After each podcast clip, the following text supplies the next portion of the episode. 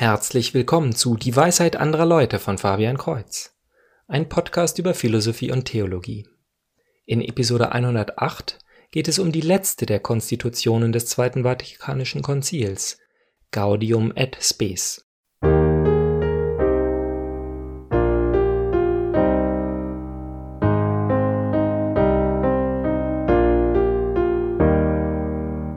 Gaudium et Spes sind die ersten Worte dieser sogenannten pastoralen Konstitution über die Kirche in der Welt von heute. Sie beginnt so.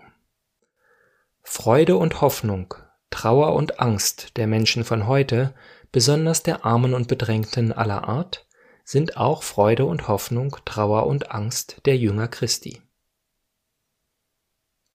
Mehr noch als Sacrosanctum Concilium wurde dieses Dokument kritisiert, zu einem Verfall in der Kirche geführt zu haben. Sogar einige der Autoren, und es ist ganz eindeutig das Werk eines Komitees, finden das Endresultat ihrer Arbeit fragwürdig bis teilweise sogar heretisch. Selbst der Untertitel Pastorale Konstitution ist ein ungewöhnliches Wort.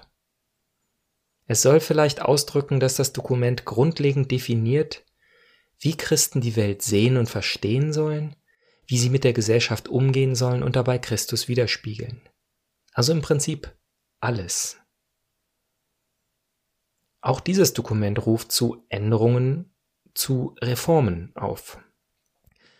Doch das ist nicht weiter verwunderlich, denn selbst wenn die göttliche Offenbarung in Bibel und kirchlicher Lehre ewig und immer wahr sind, muss die Kirche, die aus Menschen besteht, immer neu auf die Änderungen in der Welt reagieren.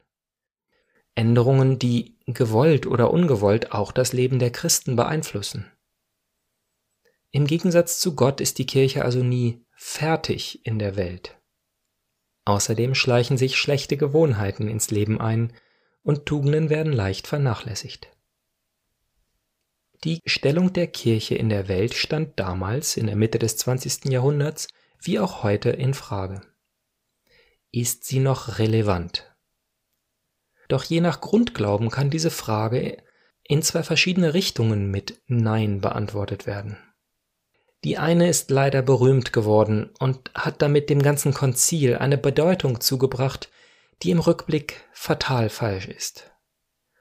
Worte wie die Fenster der Kirche öffnen können den Eindruck noch verstärken.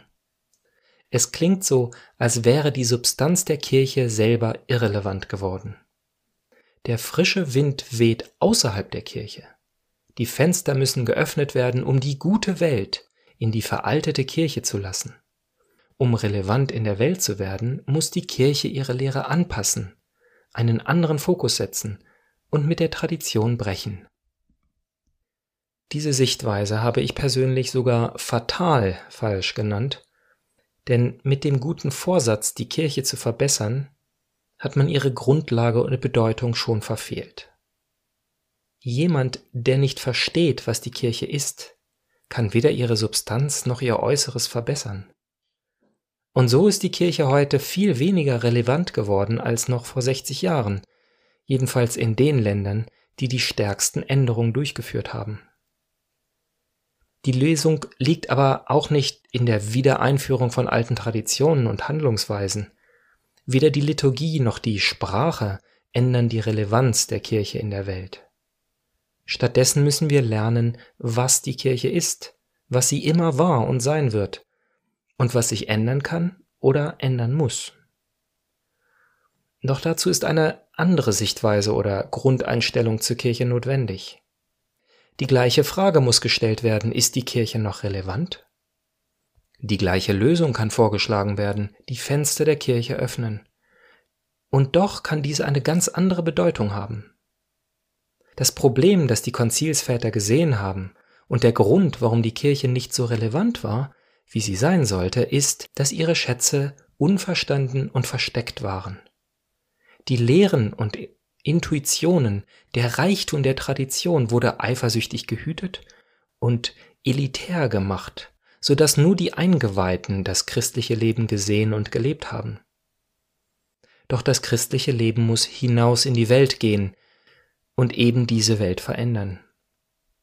Christi Licht hinauszutragen ist die Mission der Kirche. Die Fenster sollen also nicht geöffnet werden, um die Lehren der Kirche mit den Ansichten der Welt zu überschreiben, sondern im Gegenteil, die Wahrheit Christi in die Welt zu lassen. Freilassen, darin birgt sich immer eine Gefahr. Sobald man einen Vogel, den man gesund gepflegt hat, wieder frei lässt, ist er auch wieder in Gefahr. Es ist immer leichter, sich hinter Mauern oder auch in der Sakristei zu verstecken. Doch Christi Licht soll nicht unter den Scheffel gestellt werden.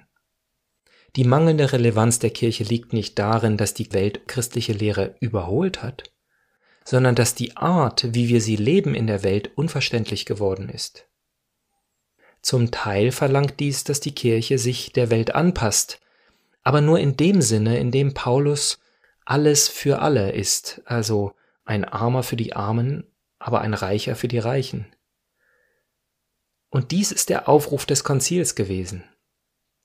Und wenn man dies so versteht, dann wird man in Gaudium und Spes auch genau das lesen können. Dazu braucht es aber einiges an Geduld. Es ist die längste der vier Konstitutionen und ich muss zugeben, dass auch ich sie noch nicht gelesen habe. Als Werk eines Gremiums ist es auch keine leichte Lektüre. Es gibt Wiederholungen und manchmal hat der Autor eines Absatzes eine so andere Ausdrucksweise als die eines anderen, dass es aussieht, als würden sie sich widersprechen. Wenn Sie, lieber Zuhörer, das Dokument als Hörbuch hören möchten, dann werde ich es gerne vorlesen. Schreiben Sie Ihren Wunsch dazu an dwal.fabian-kreuz.de. Kreuz mit TZ. Zum Schluss will ich nur ganz kurz die Titel der Absätze zusammenfassen. In Teil 1 handelt es sich um die Aufgabenstellung. Menschen fragen nach dem Sinn und nach der Ordnung. Junge Leute stellen Althergebrachtes in Frage. Der Wandel der Gesellschaft in der Moderne hat neue Schwierigkeiten geschaffen. Auf diese Sachen muss die Kirche antworten. In Kapitel 2 steht die Antwort, Jesus Christus.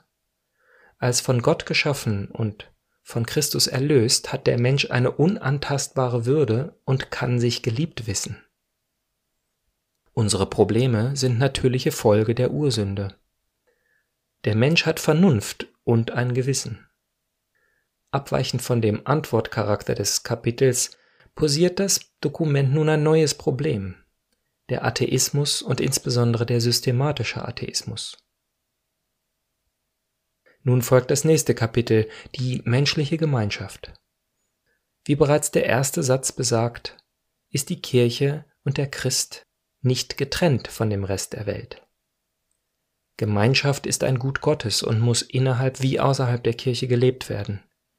Dies hat Konsequenzen für soziales Verhalten, Ethik und sogar Gesetzgebung in einer christlichen Gesellschaft. Kapitel 3 handelt von menschlichem Schaffen und vergleicht dies mit dem Göttlichen.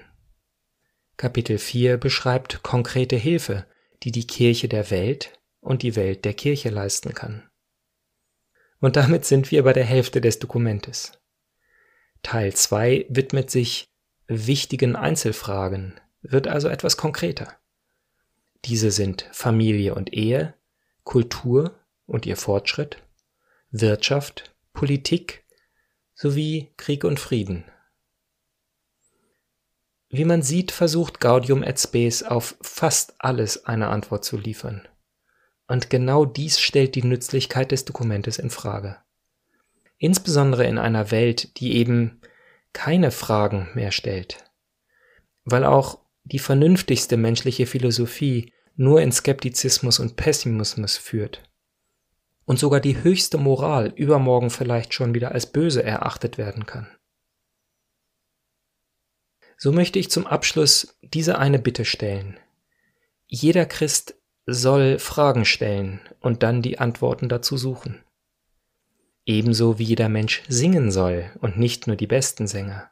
Wie jeder opfern und spenden soll und nicht nur die Reichen wie jeder Gutes tun soll und nicht nur die staatlichen Behörden, so soll auch jeder Mensch seine Vernunft anstrengen, soweit er es kann, Fragen stellen und antworten lernen.